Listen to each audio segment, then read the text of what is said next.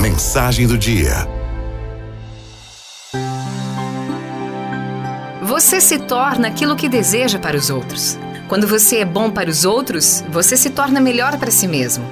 Quando a sua motivação é ferir, você é quem será ferido. Quando a sua motivação é enganar, você é que será enganado. Se a sua motivação é lesar, você fatalmente será lesado. Se a sua motivação é a de dar, você irá receber em retorno. Se a sua motivação é a de ensinar, você é quem irá aprender. Quando a sua motivação é de genuinamente apreciar, você é quem será admirado. Quando a sua motivação é ajudar, você é quem será ajudado. Se a sua motivação é nutrir, você é quem será fortalecido. Deus, ao nos criar, estabeleceu certos princípios que jamais serão quebrados.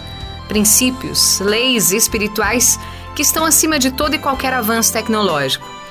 Você não deve fugir das suas motivações, mesmo que elas sejam direcionadas para outras pessoas. A semelhança de um bumerangue, elas sempre voltam para você. As suas motivações irão levá-lo para frente ou para trás, dependendo da maneira como você decidir agir.